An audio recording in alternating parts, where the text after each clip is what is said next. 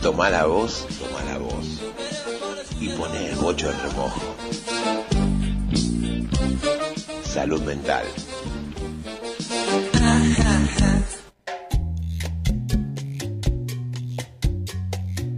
Y volvemos de nuevo al aire con el mismo grado 23 grados, 12-23 horas y presentamos al compañero Fran Roque que nos trae su columna de salud mental. Así es, Santi.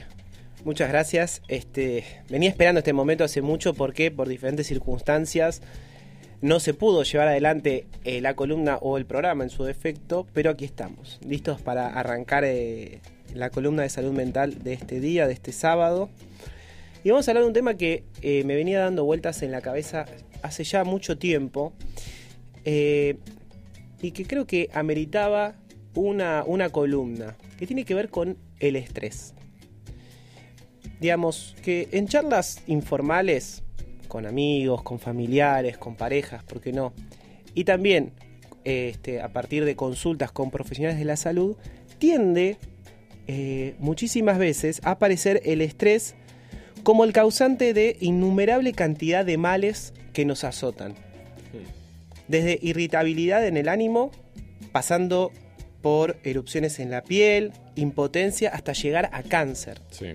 Es decir, que cómo, se, ¿cómo llegó el estrés a ser eh, el causante de tantas cosas en nuestra vida? Porque realmente es impresionante la cantidad de em, males o malestares que se le adjudican como base el estrés. Creo que eso es lo que hoy vamos a, a pensar, a debatir, a meternos, a ver si la cosa es tan así. Este, yo creo que para poder arrancar es importante eh, hablar sobre el estrés en su nivel conceptual.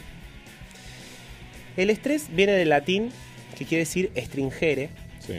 que quiere decir apretar. Mira. O sea, interesante este, este concepto que venga de este, de este origen. Y se lo denomina el estrés, en forma general, como la reacción del organismo frente a una situación que se percibe como amenazante o de demanda increyente. Es decir, que cada vez a una situación de una demanda que se incrementa, que crece, eh, esa reacción que el organismo tiene se la considera estrés. ¿Esto qué quiere decir? Que todos los animales tienen estrés, porque todos los animales reaccionan de una determinada forma frente a una situación que es amenazante. Supónganse un animal frente a la presencia de su depredador, a un fuego que avanza sobre él o una inundación que crece, va a aparecer ahí el estrés porque es la reacción que el animal necesita para escapar de esa situación. Y en todo caso cuando esa, esa amenaza cese, también los niveles de estrés bajan y volvemos a un equilibrio, a una homeostasis, que acá lo que estudian biología bien saben a qué me refiero. Bien, entonces el estrés es algo propio de la supervivencia de los seres vivos. Bien.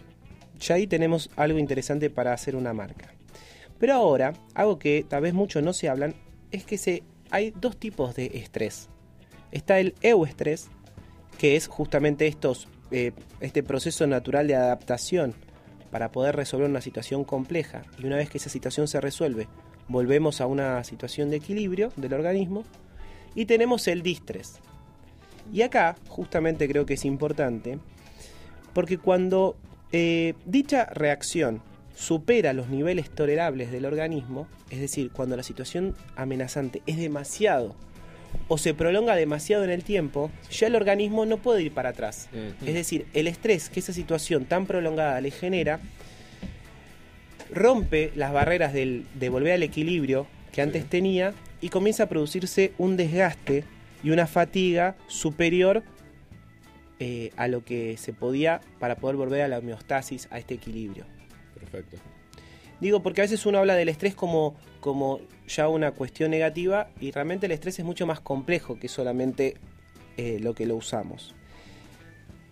Y volviendo a este tema, entonces, es el distrés el que nos tiene que preocupar, porque es justamente a niveles fisiológicos este, este estrés sostenido genera un sinfín de males, que ya lo habíamos hablado, y también a nivel psicológico afecta cuestiones emocionales, este, cuestiones conductuales y procesos cognitivos. Bueno. Pero ahora me parece que algo, un elemento que nos va a ayudar a entender esta cuestión compleja es ir a la historia de este concepto.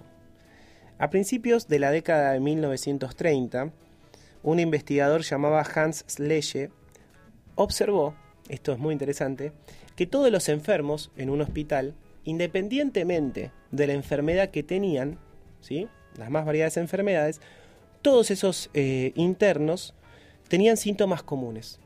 Bajo peso, fatiga, poco interés, desidia.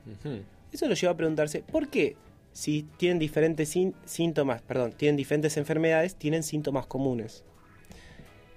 Este, esta observación es lo que lo llevó a desarrollar el concepto de estrés, tal como lo conocemos hoy, que lo asocia que el estrés em, sucede cuando la persona se adapta a una situación que es exigente, que le genera malestar, y justamente esas reacciones que observó en todos tenían que ver con esa adaptación a una situación este, difícil, a una situación compleja o que le genera malestar. Yo creo que ahí la clave en este dato que extraemos es la adaptación. ¿Por qué?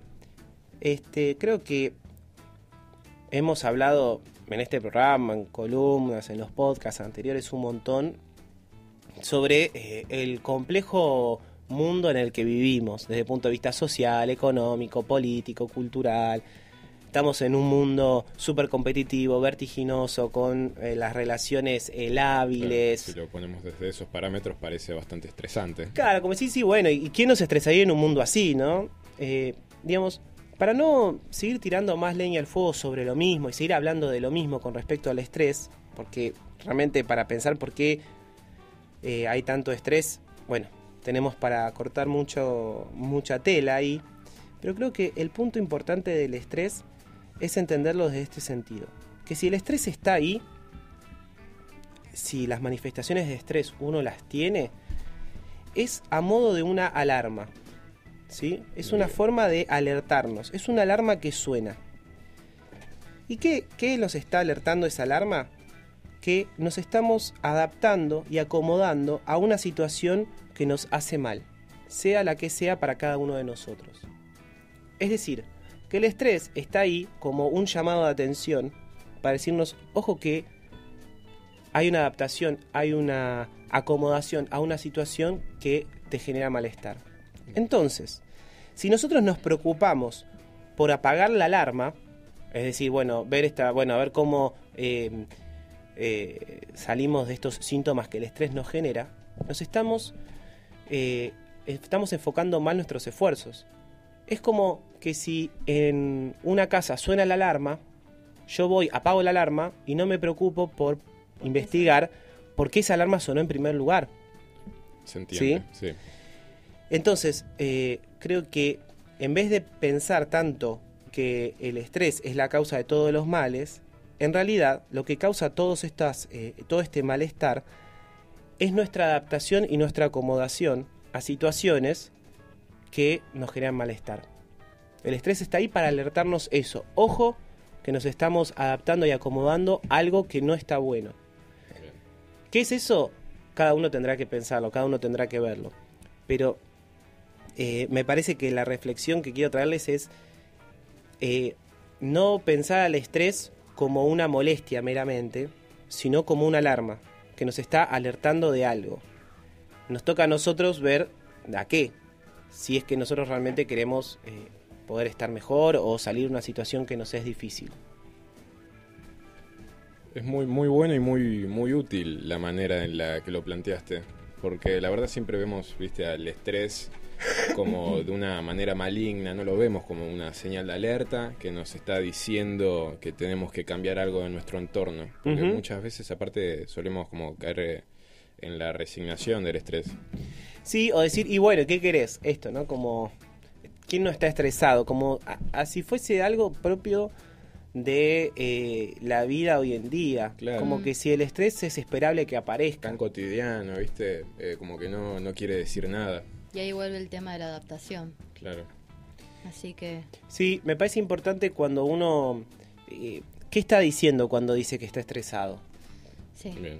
Pensar Bien. que decir eso es decir, estoy adaptándome, que ya es un esfuerzo propio Mm. Sí. a una situación que me genera malestar, es mucho más, por lo menos interesante, porque cuando uno cae solamente, ah, estoy estresado, punto, ahí ya no hay nada más que preguntarse.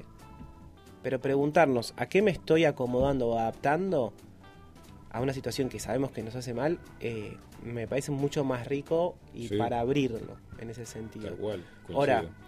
No hay, creo yo, eh, una, una medida común a todos. Creo que cada uno, ya sea relaciones de pareja, relaciones laborales, cuestiones familiares, cada uno sabrá a ese estrés por qué está sonando. Bien. Si te gustó este episodio, te invito a que escuches más podcasts en Spotify o SoundCloud con el nombre de Salud Mental. Yo soy Francisco Roque, hasta la próxima.